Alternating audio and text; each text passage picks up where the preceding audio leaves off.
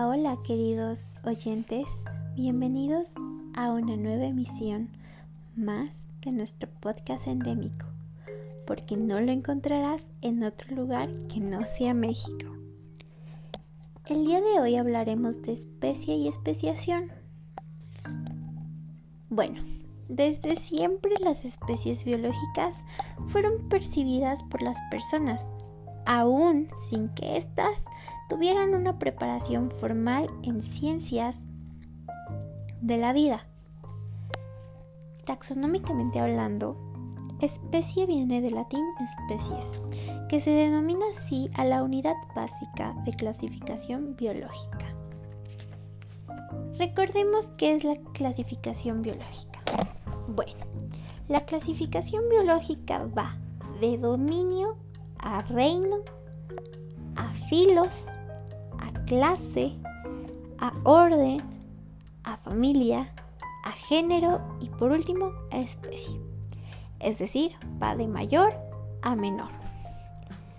Y bueno, ya dándole otra definición, mm, creo que usaremos la que nuestro querido Theodosius Dobzhansky nos dijo.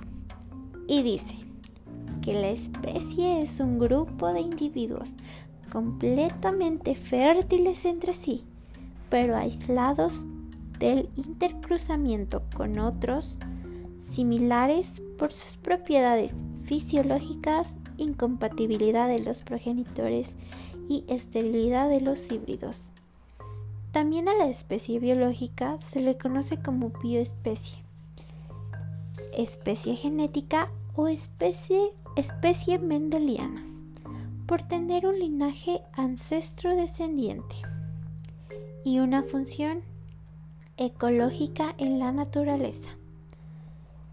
Y si hablamos de estos temas, también debemos hablar de la evolución filetética, que es cuando una especie, después de un largo periodo de tiempo, se transforma como consecuencia de la acumulación de cambios genéticos.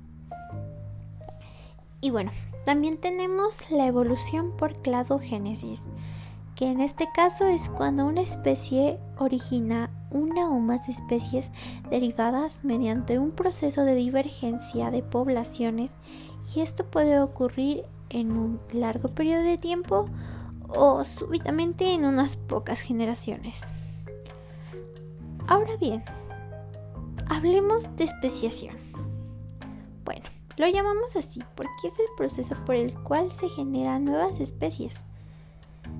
Pero este es un término que se aplica en varios fenómenos, así que mejor les doy un ejemplo.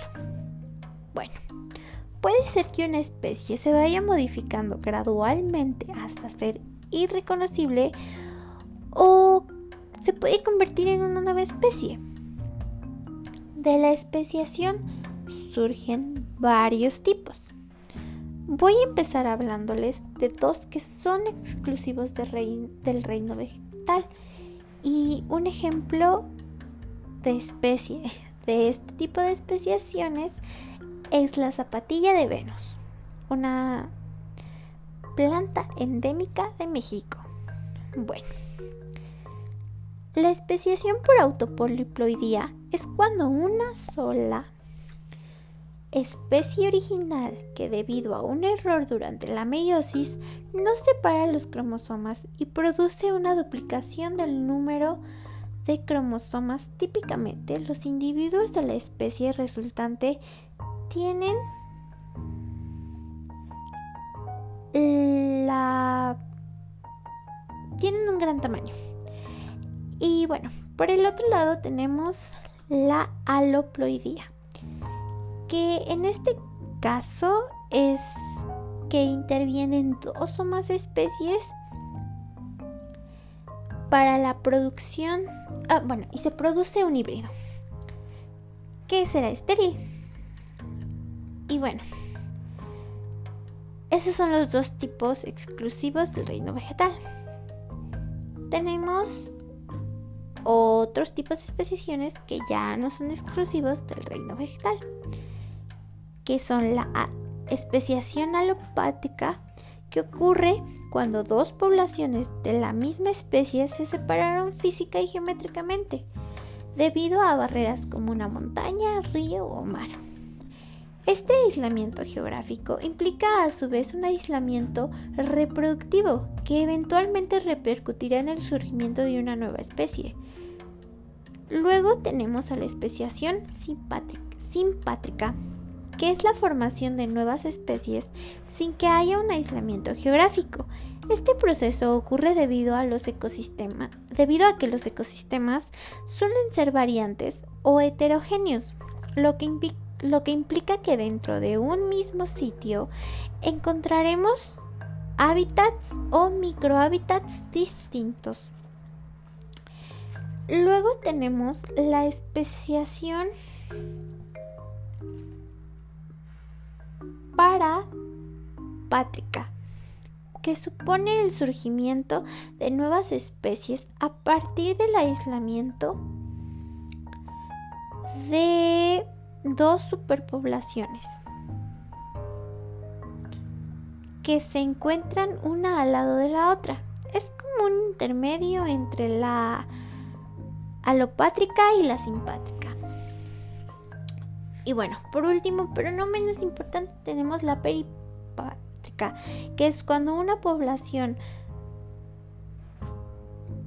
es pequeña y está aislada en el extremo de otra población más grande. Y bueno, como ya han notado, hemos usado mucho la palabra aislamiento. Pero, ¿qué es? Bueno, pues simplemente un aislamiento es un impedimento. Y se da por varios mecanismos.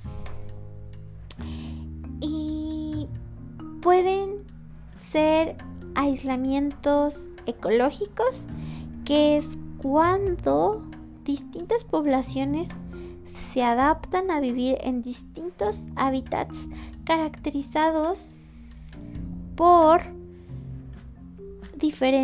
de iluminación, temperatura, humedad relativa y otras variantes ecológicas dentro de un mismo ecosistema. También tenemos el aislamiento etológico, es cuando se crean o modifican señales de atracción, apaciguamiento, cortejo sexual, entre otras. Lo que provoca atracción, huida o ataque. El aislamiento sexual es cuando se producen variantes en los órganos reproductores o en la morfología de los gametos que dificultan o impiden la cópula. El aislamiento temporal o estacional es la maduración sexual desfasada de especies similares que hace que se reproduzcan en distintos momentos. También tenemos el aislamiento gamético, que es que los gametos de especies similares son químicamente incompatibles. El aislamiento por la especificidad de los polinizadores es que los agentes que polinizan a ciertas plantas son insectos diferentes y cada uno de los cuales tiene preferencia por una especie de flor. Y bueno, ya por último, tenemos el aislamiento por barreras de incompatibilidad que aunque ocurre el apareamiento, la fecundación no se logra porque, porque los espermatozoides son inviables de los conductos sexuales de la hembra. Y bueno, así terminamos con nuestro tema de hoy. Muchas gracias por su atención y nos vemos la próxima.